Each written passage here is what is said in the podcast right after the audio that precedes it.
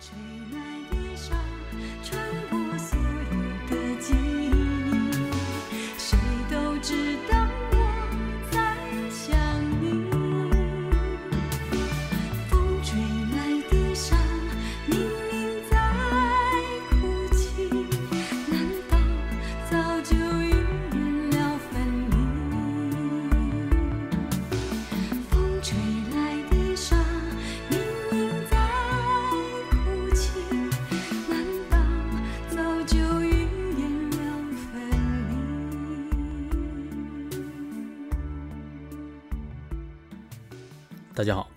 欢迎来到深度旅行，我是肯德基。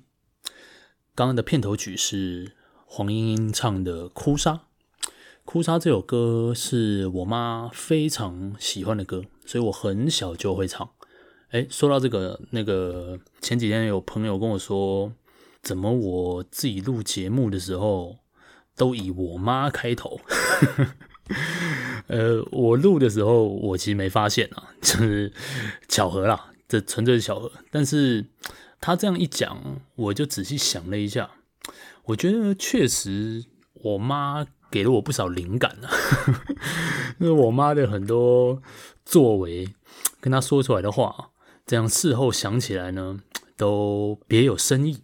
对，之前我看过有哲学家讲过一句话，说。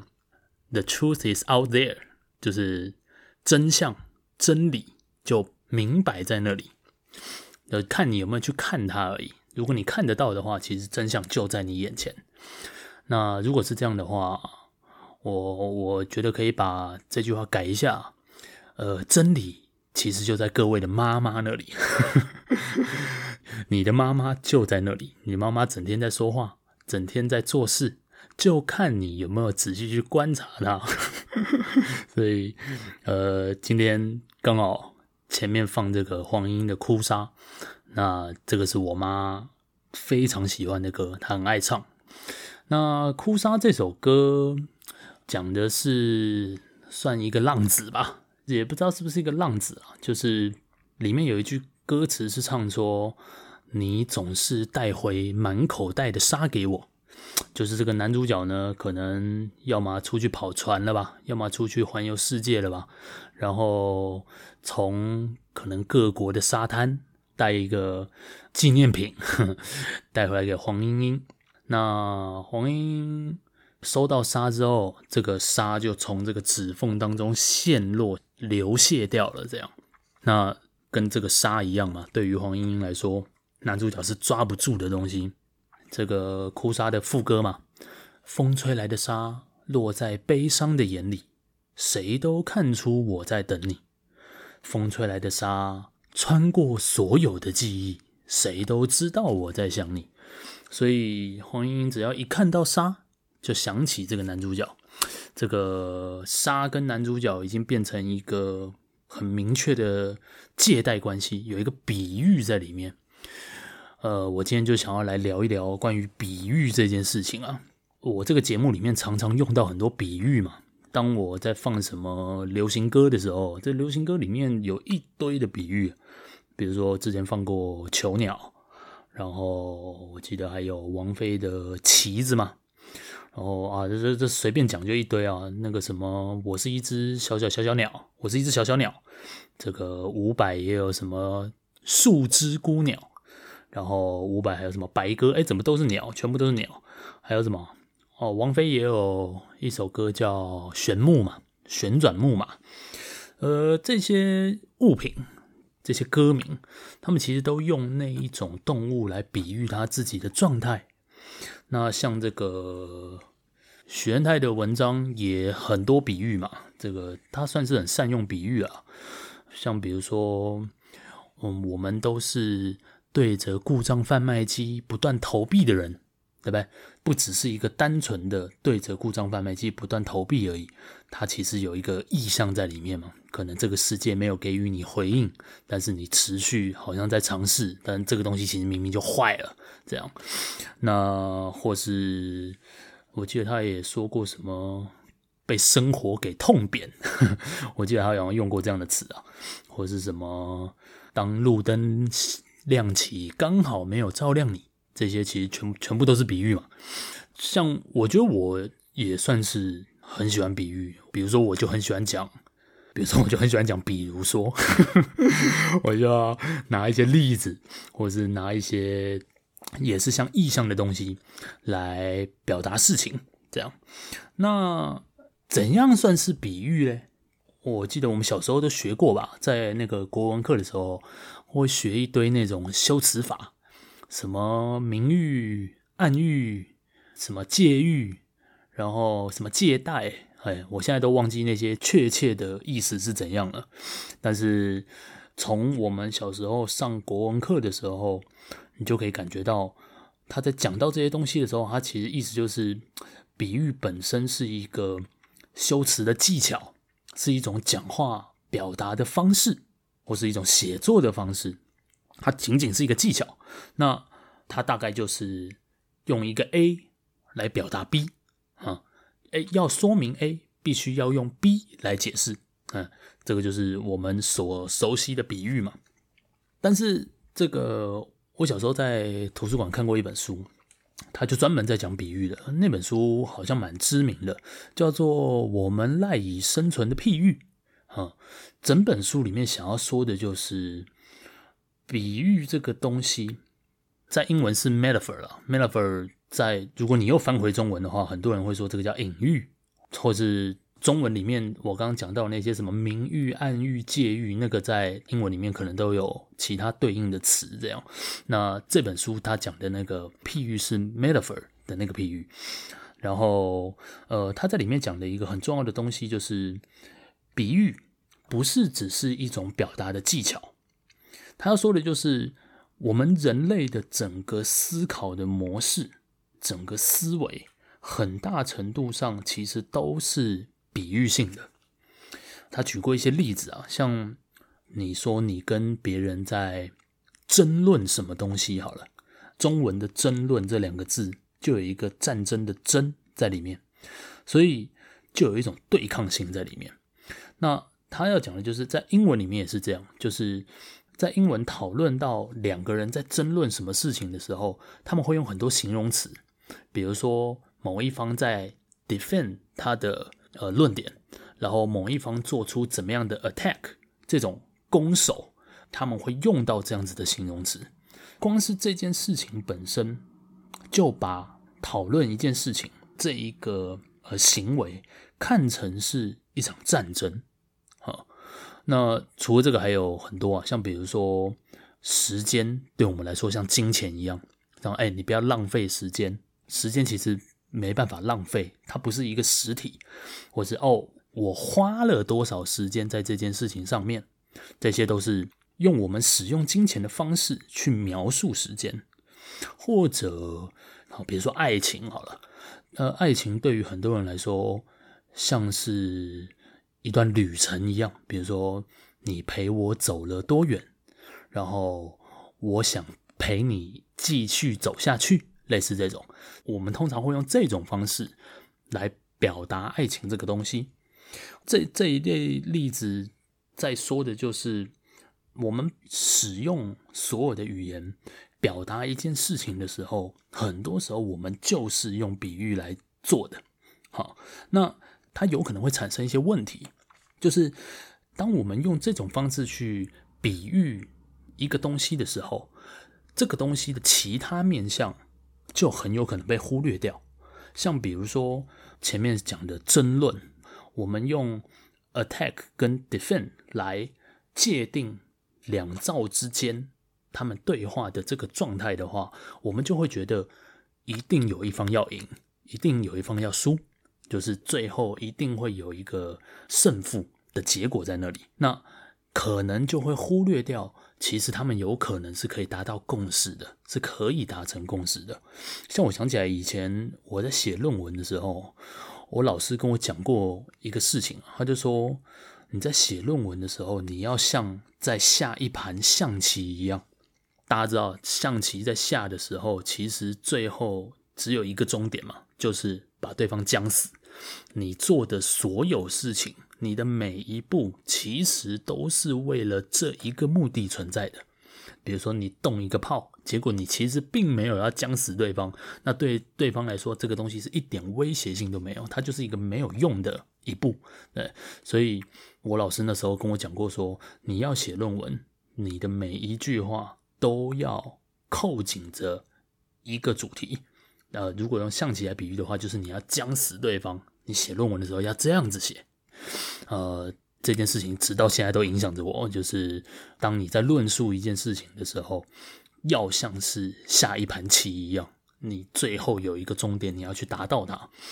但是这个它就有可能呃忽略了其他的写作方式，比如说我猜有一些论文就不是这样写的，它可能只是并没有要达到一个非常确定的结论。或是它是一个完全开放性的，它只是把一些以往没有被着重到的面向给说出来。呃，对那一种写作方式来说，论文可能就不像是一盘象棋。好，我记得我之前看过一个影片，他们做了一个那种认知实验呢，他们把两群人放在一起，然后跟一群人描述说。这个城市的犯罪率在不断的提高，那就像是一只野兽一样，他在猎杀着这个城市。他用这种方式跟这群人描述这样的状况。那另外一群人他说什么呢？他说一样，这个城市的犯罪率在提高，但他用的比喻是像是一个病毒在侵蚀着这个城市，在扩散在这个城市。然后最后，他们做出来的实验结果是，觉得城市的犯罪率像是一只野兽在猎杀这个城市的那一群人，他们会倾向要增加更多的警力去控制这个犯罪率。他们最后会得出这个结论，也就是说，另外一群人因为把犯罪想成是病毒一样，所以他们可能会着重在，就是这些罪犯可能是。比如说心理出了问题，或者是社会条件出了问题，他们可能倾向的就不是去找警察来，他们可能去找社工，可能去找心理医生，诉诸这样子的手段来减少犯罪率。所以就变成说，你怎么描述一个城市的犯罪率提升的这个现象，你怎么想象它，你就会去怎么解决它。呃，马克思讲过一句话：问题的提出就是问题的解决啊。你怎么提出一个问题，你就怎么解决一个问题。当你觉得这个城市的犯罪率像一个外在的野兽要猎杀这个城市的时候，你所采用的手段可能相对就会比较激进一点，比较暴力一点，或者是对于那种癌症病患，我们会说他是生命斗士，对不对？抗癌先锋 这一类东西，就是这一些病人，他像是也在跟这个病毒打一场仗一样。但是后来就有一些心理学家提出说，你用对抗性的这样子的字眼来形容癌症病患生病的这个现象的话，其实有可能会对整个疗程造成一些破坏性的影响，因为这个病人他有可能。他的心理状态会变得比较负面，他没有办法用一个比较好的心情去面对他生病的这件事情。那也有很有可能他就会责怪他自己，就是怎么没有能够撑过去啊，或者是没有能够挡住这些病毒的攻击啊什么的。这个就是比喻这件事情会造成的一些问题啊。呃，那除此之外，比喻也常常。有一些不连贯性在里面，像是刚刚讲到时间嘛，这个时间有一个很有趣的现象，中文里面的时间，它的方向性有些时候不太明确，像是我们说以前跟以后，之前跟之后，对不对？之前通常讲的是过去的时间，一件事情发生之后是未来的时间，但是。我们在真的面对时间的时候，我们常常，我们通常是把未来当成是在眼前的东西，未来通常是迎面而来的，过去是被我们抛在脑后的。但是在讲到前天跟后天、之前跟之后的时候，却又不是这样。所以中文里面对于时间的描述，其实并不是完全一致的。那呃，我之前也看过一个例子啊，就说澳洲有一个那种少数民族，然后这个少数民族非常有趣，就是他们的语言对于你所处的方位有非常严谨的规范。他们并不去区分什么是左边，什么是右边，他们区分的是一个绝对的方位，就是呃，我在你的东南方，我在你的西北方，这样。然后他们对于这个时间的描述也非常有趣，比如说在英文里面好了，英文字母的排列是从左到右嘛，所以你的写书都是从左边到右边这样一路下去，对。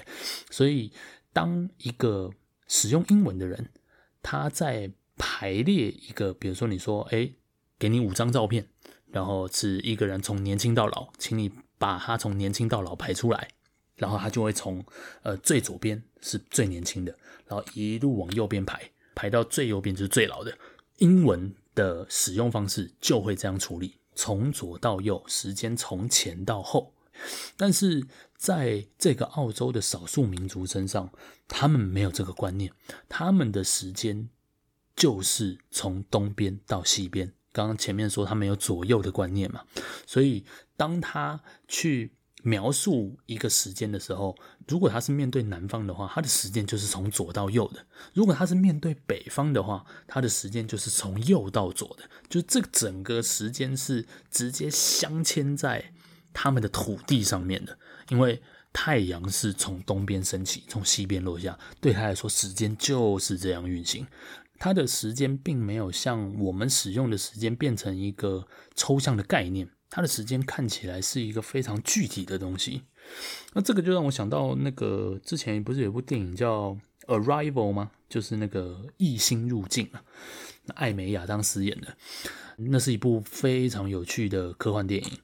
它里面讲的是一个语言学家，然后遇到外星人，嘿，他要跟外星人沟通。那它里面其实探讨了非常多关于语言学的概念，这样。那有一个很重要的观点就是，一旦你掌握了一种语言，你能够使用一种语言，你本身就拥有了一种不同的思维方式。好，像所以像在那部电影里面，这个语言学家就要去学那个外星人的语言，然后学了外星人语言之后，他会去掌握外星人的思维方式。所以看起来就是。语言的使用这件事情，它本身就有一种力量，就是我前面讲说比喻这件事情，我们怎么使用比喻，你就怎么去行动，对不对？但是我之前不是有一集在讨论这个名字吗？讨论完名字的时候，我看到这个 Apple Podcast 的回复里面有一个人呃留了一句说：“这个玫瑰就算不叫玫瑰，也无损芬芳。”嘿，这个是《罗密欧与朱丽叶》里面朱丽叶讲的话嘛？就是玫瑰今天就算不叫玫瑰，它也一样是闻起来是香的啊，对吧？名字哪有那么重要嘞？语言这件事情，比喻这件事情，真的有影响到事物的本质吗？哈，这件事情尼采有严加的批判过。尼采有一篇文章叫做《在道德意义以外的》。真理和谎言，哈，尼采在里面探讨了人类对于语言的使用到底出了什么问题。呃，尼采是个哲学家嘛，那尼采是一个在批判所有哲学家的哲学家，所以他在这篇文章里面要批判的是什么呢？就是要批判哲学家都喜欢想要探寻真理嘛，对吧？但是探寻真理这件事情是在语言当中进行嘛？对于尼采来说，人类的语言其实完全是任意的，就是其实是随便的。像是尼采是德国人嘛，他就在批那个德文里面那个阴阳性啊。法文里面也有阴阳性，德文还多一个中性，就是在法文跟德文里面，每一个事物本身都有一个词性，然后那个词性它会在你说话的时候会变化，然后让你知道这一个。事物它处在主格还是受格，还是所有格这些东西上面。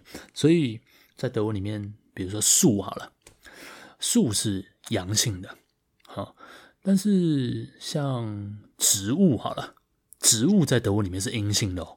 这个我我学过一点德文，那个德文对于那个词性真的就是没有理由的。你要学的文，那就是要背下来。对，它当然有一点点规律可循，但基本上是没有什么没有什么太多道理。它就是这个词性，你就要这样记。对，那尼采也觉得这个莫名其妙，为什么树是阳性的？为什么植物是阴性的？尼采也骂过这件事情。所以人类在用语言来指涉一个东西的时候，这一件事情完全是任意的。但是哲学家居然觉得，比如说我们讲到树的时候，居然哲学家会觉得，呃，我们是已经了解了这个事物的性质。这完全对尼采来说，这完全是一种妄想嘛。因为事物给予人类的，其实就是产生一些神经上面的刺激而已。不管你是摸它，你是听到它，你是看到它，你是闻到它，不管你怎么感受它，那其实都是一些神经的刺激而已。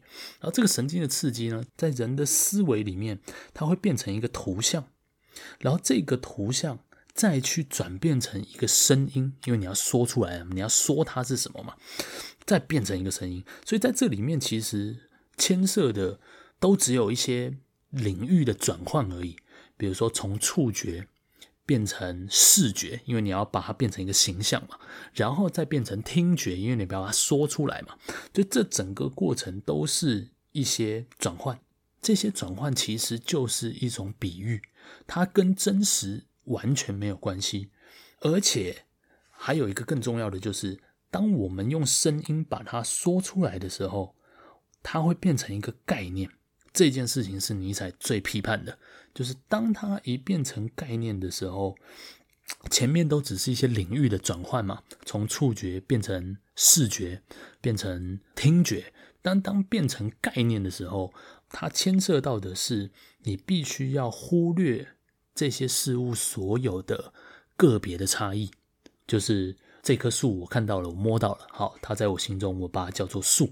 然后接下来，我居然拿这个树去叫另外一棵树，这两棵树其实并不一样，它们长得其实不一样，它们甚至可能不是同一个品种的。但是你说它们就是树，对，所以这个抽象，把它抽象化变成概念这件事情，它其实就是把所有不同的东西硬看作是相同的。尼采举一个例子啊，比如说我们常常会说。诚实这个字，但是其实我们真的了解什么叫诚实吗？尼采说，我们其实根本不知道什么叫诚实，我们知道的都是一些个别的行动，比如说，哦，华盛顿砍倒樱桃树，然后这个爸爸要打他，然后华盛顿直接承认，哎，到底故事是不是这样？我已经完全忘记了。反正华这个故事要告诉我们的是，华盛顿是一个诚实的人嘛，对不对？哎。但是我们真的知道什么是诚实吗？我们难道不是？比如说，今天一个人问你说什么叫诚诚实，你会怎么样？你就把华盛顿的故事讲给他听嘛，对不对？就是你其实只知道华盛顿的这个 case 而已，但是这个 case 就在你心中具有一个诚实的形象，然后你就拿这个形象去说其他所有的行为，那些都是诚实或是不诚实。你用这件事情比较其他的事情，但你其实从头到尾知道的就是一些个别的行动而已。你去忽略了每一个行动之间不同的关系、不同的差异，所以你才能够建构出一个概念嘛。所以从这一点来看的话，哲学家在找的真实是什么东西？尼采这时候就要讲了，所谓的真实，大家所说的真实。其实也不过就是你忘记了事物本来的样子，呵呵，这个这个话很有意思，就是对于尼采来说，真正真实的东西，其实只有你对于事物的知觉而已。比如说，你去摸一棵树，你去摸一块石头，你感受到那个质地，那些东西是真实的。但是这个质地摸起来怎样？比如说这个石头，呃，摸起来它是硬的，硬是一个概念，硬这个概念是。这个社会告诉你，摸起来这样叫做硬，然后你把你自己的感觉跟这个硬给连在一起。尼采说，其实你已经忘记了事物本来的样子，你把你自己的知觉放弃了，然后去接受这个社会的说法，去接受这个社会对于一个事物的认知。对于大家来说，这个叫做真实啊。所以，像比如说，有一些人很喜欢说，讲句实在的啦，或者是我讲真的啦。对，你看这种话一讲出来，我就知道他一定没有要讲什么特别的东西，你知道。跟他说：“我讲句实在的，他接下来要说什么？他接下来就要说一些大家都知道的事情。对，所以你说讲句实在的，这里面有‘实在’这两个字，对不对？好像他乍看之下要说出什么真正的事情，呃，说出一件事情的真实到底是什么？结果其实他讲的就是大家的习惯而已。比如说，有一个人说：‘我讲句实在的啦，这个社会就是弱肉强食了。’ 就是？他可能用这种方式来跟你解释说，这个社会就这么现实，我就是这个胜利者，我就是这个竞争游戏当中存活下来的人。你呢？这个你尽早退出这个游戏吧，尽早登出人生吧。嘿，他可能想要这样跟你讲这样子的话，然后他会前面加一句说：“我讲句实在的，对不对？”这个。他到底说出了什么真理？他没有说出任何实在的东西，对不对？他只不过是依循着这个社会既有的一些观念、既有的一些习俗，这个东西就是社会意义底下的真实，就是这样。尼采要说的就是这个。那如果是这样子的话，如果这个叫做真实的话，那哲学家想要在语言当中找真实，哲学家到底在干嘛？尼采用一个比喻说，呃，你看尼采也很喜欢用比喻。尼采用一个比喻说，哲学家在语言当中找真实，就很像一个人，他把他的东西藏在一个树丛里面，然后自己去把它找出来。就是当这个人如果找出来了，你不会说他哦，你真厉害，你怎么找到了？你不会这样讲嘛？因为那是他自己藏的嘛，对不对？所以哲学家也一样啊。哎，人类自己发明语言，你这个语言其实就是。塑造更多的谜难题而已嘛，然后你还要在这个语言里面，好像还要找出什么真实？哪有这种事，对不对？这种东西你就算找出来了，它也是本来就存在的东西嘛，它不是什么了不起的东西嘛。好，所以对于尼采来说，人类要使用语言，人类要使用比喻，他在找的其实只不过是这个世界能够跟人类相对应的东西。就比如说，你现在定义了一种动物叫做哺乳类。嘿，那你定义什么东西叫哺乳类之后，然后你在路边看到了一只猴子，好了，啊，你说，哎，这个是哺乳类。这一件事情本身，把你把猴子放到哺乳类这个类别底下，这件事情满足了人类的某种需求。这个需求就是这个世界跟人类的认知调试在一起，相应在一起。所以，这个尼采。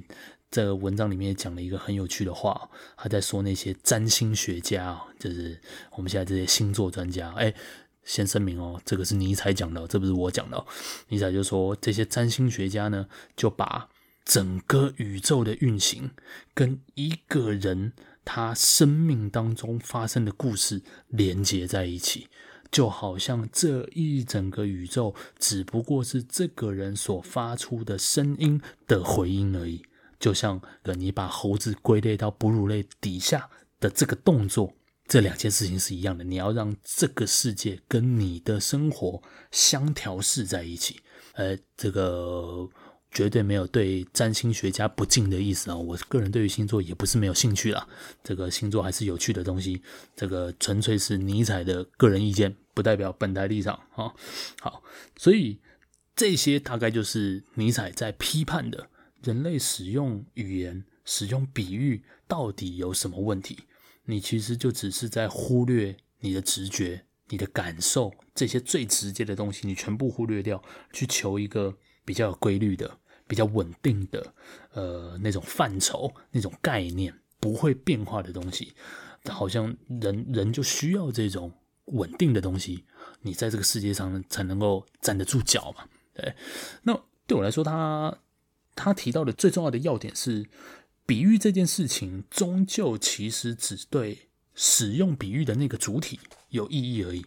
就是他刚刚讲的那种，我们利用语言把这个世界调试成我们所认知的样子。哈，我一直也都是这样想，就是当我们在运用比喻的时候，或者我在运用比喻的时候，其实都只是方便理解。你用另外一种方式理解这个事情，它其实并没有深化理解，它并没有真的让你了解这件事是什么，它只告诉你这件事像什么。比喻能够做的大概也就是这些，好，而且有些时候很有趣哦。虽然是说语言这件事情只对于使用比喻的主体有关，但是就算什么比喻都没有，就算什么都没比喻，有些时候却也会达成一些比喻的效果。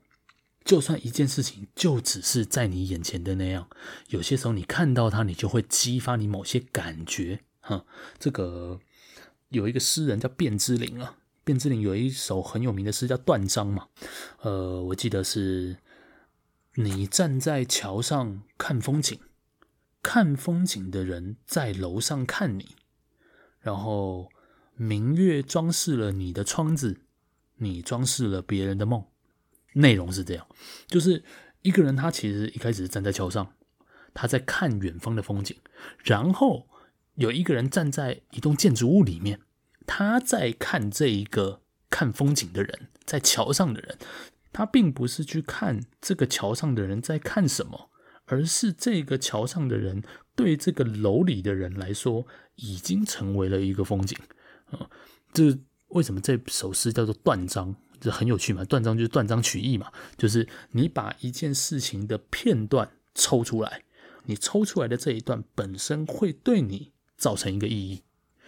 我想到我之前那个有一次练团前，我在抽烟，然后许愿太呢就出现了，然后就走上来，他看到我，他就说：“哎，怎么有一个意志消沉的人在抽烟？”哎，我们这时候就要问：真正意志消沉的人是谁？对不对？我在抽烟，其实我就只是单纯的在抽烟，只是。许愿太从背后看到我的时候，他心中可能有一个呃消沉的图像，或者他自己很消沉，所以他看到我的时候，他觉得很消沉，对不对？事情就明摆在那里，什么都没有变化。但是对于一个感受这件事情的人，他的主观情绪会加入很多东西，所以有些时候你就算什么都没比喻，比喻的效果也已经达成了。那这个就可以回应我刚刚前面说尼采的那个问题嘛。对于尼采来说，语言当中你是找不到真实的，因为语言全部都是一层一层的比喻，这里面没有任何跟真理有关系的东西。好，那对尼采来说比较真实的是你的感受、你的直觉。但是我们反过来问，感受跟直觉就绝对真实吗？对不对？就像我刚刚讲的这些这个状况啊，呃，你看到一个抽烟的人，然后你觉得他意志消沉，对不对？真正意志消沉的，可其实不见得是他，可能就是你这个观看的主体啊、所以在这一件事情上面，其实就连感受跟直觉都没有那么真实。对，那如果是这样，那真实到底是什么东西呀、啊？到底什么才真实啊？这个。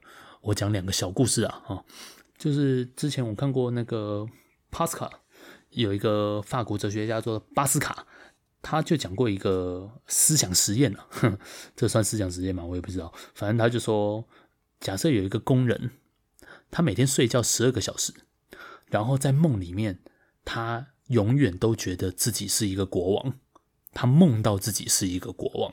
假设有这个状况，好，再假设一个相反的状况。有一个国王，他每天睡觉十二个小时，但是他永远在梦里面梦到的是他是一个工人，他在帮人家做工啊啊！帕斯卡就说，这两个人在主观感受上面其实可能是完全一样的啊，因为他们的生活有一半都跟现实相反，这两个状态用相等的时间来看，他们的主观感受其实差不多，说不定这个。工人可能还更好一点，因为他在梦里面当国王，他就很爽嘛。对，但是这个国王在梦里面成为工人的时候，他反而可能过得比实际上的工人要更辛苦，对不对？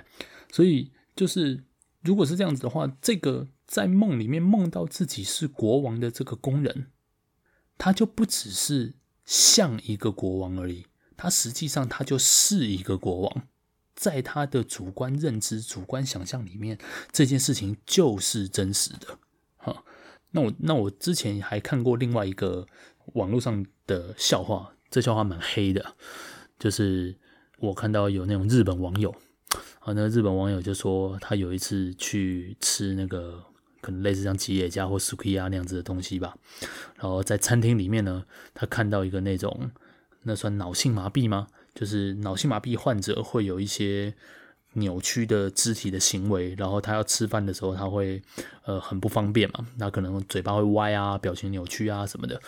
然后那个日本网友呢，他就说他看到了那个脑性麻痹患者在吃饭，然后他就觉得那实在是太特殊了，他就。禁不住的就开始模仿那个脑性麻痹患者，很坏的，这很糟糕嘛。小时候不是都会有这种很讨厌的同学嘛，在霸凌人家的时候就会做做这样子的事情，这样好，然后他就开始模仿他，然后旁边一个中年人一看到就生气站起来，然后就说：“你不可以嘲笑脑性麻痹患者。”然后就。推拳揍下去，然后往那个脑性麻痹真正的脑性麻痹患者身上走下去。就是那个日本网友，他学的太像了，像到那个人觉得他就是脑性麻痹患者，而那个真正的脑性麻痹脑脑性麻痹患者只不过是一个模仿而已。这这个是另外一个我想要说的故事，就是在。人的主观里面，其实这个真实或是虚假，它其实很难判断啊。就是有些时候，一件事情像是怎样，在人的主观意识里面，它就是怎样。嗯，那刚刚不是说到这个尼采在批判哲学家这个找真理的这件事情很愚蠢吗？对不对？哲学家总是在这些真假当中斗争着、争论着，对不对？对于尼采来说，当然这个精神层面他自己是一个赢家了，但是现实层面他自己是一个输家嘛，对不对？所以，呃，如果是这样子的话，那我片尾曲想要放什么呢？我想要带来一首张卫健，哎，这个新伙伴。张卫健的有一首歌叫做《真真假假》，这首歌很有趣啊。这首歌其实就是林志颖的成名曲《不是每个恋曲都有美好回忆》的粤语版。呃，他们在歌词上面有几句话是一样的，但有几句话不太一样啊。那张卫健的这个《真真假假》，他这歌词的内容绝对比林志颖有深度的多。好，我来分析一下这个张卫健这首歌歌词给各位听一下哈。张卫健一开始就唱说：“失去恋爱的装作很潇洒，得到恋爱的痛得没说话。”诶，你看这个失恋的人，他假装自己很潇洒的样子，他可能其实很难过了。得到恋爱的人，他正在谈恋爱，但他其实因为一些关系被折磨得很不舒服，他痛到没说话。好，然后这个后面也唱说：“真的骂，假的话，哪句可怕？一对情侣，他们今天如果是要说真的的时候，其实通常都在骂对方啊；假的时候，可能是甜言蜜语。那哪一句比较可怕？”张卫健问了这个问题。后面也唱：“真的戏，假的你都可爱吗？呃，是演戏的你比较好呢，还是实际上的你比较好呢？”嗯，真的梦，假的泪，哪个调查？嗯，在真实的相处当中，可能都在谈一些梦想，可能都在做梦。然后在比如说在吵架的时候，可能有一方在哭泣，那他的哭泣是真的哭泣吗？你要调查哪一个？哈，所以他后面唱说：恋爱总有幻觉，恋爱总有假话，真真假假不要追查，真过一次好吗？以后骗着算了，就是用真实的面貌面对彼此的时候，这个相处其实可能是很糟糕的相处。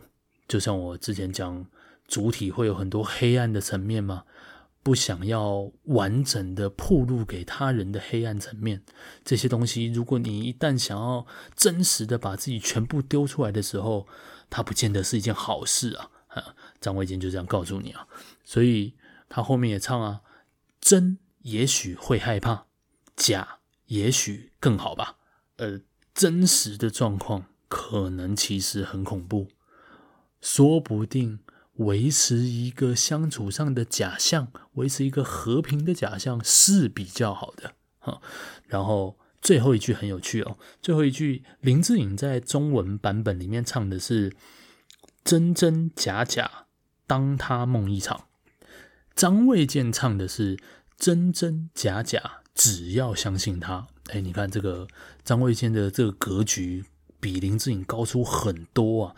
林志颖唱说“真真假假，当他梦一场”，当他是梦的时候。他其实林志颖就预设了有一个现实在那里啊，不管了，我就把它当成是梦吧。然后我明天醒来继续面对这个现实。不是张卫健告诉你，事实上不是这样，真真假假，重点在于你只要相信他，不管他是真的或是假的，相信他就对了。所以回应到我们一开始的比喻的问题，回应到尼采的问题。怎样的比喻是真的？怎样的比喻紫色了现实，或者它没有紫色现实，无所谓，你相信就好。这是张卫健给我们的答案。OK，好，那今天节目就录到这边。这个有兴趣的听众，请来信跟我讨论。感谢收听本期的节目。呃，我们接下来就来听一下张卫健的这首《真真假假》。我是肯德基。我们下次见。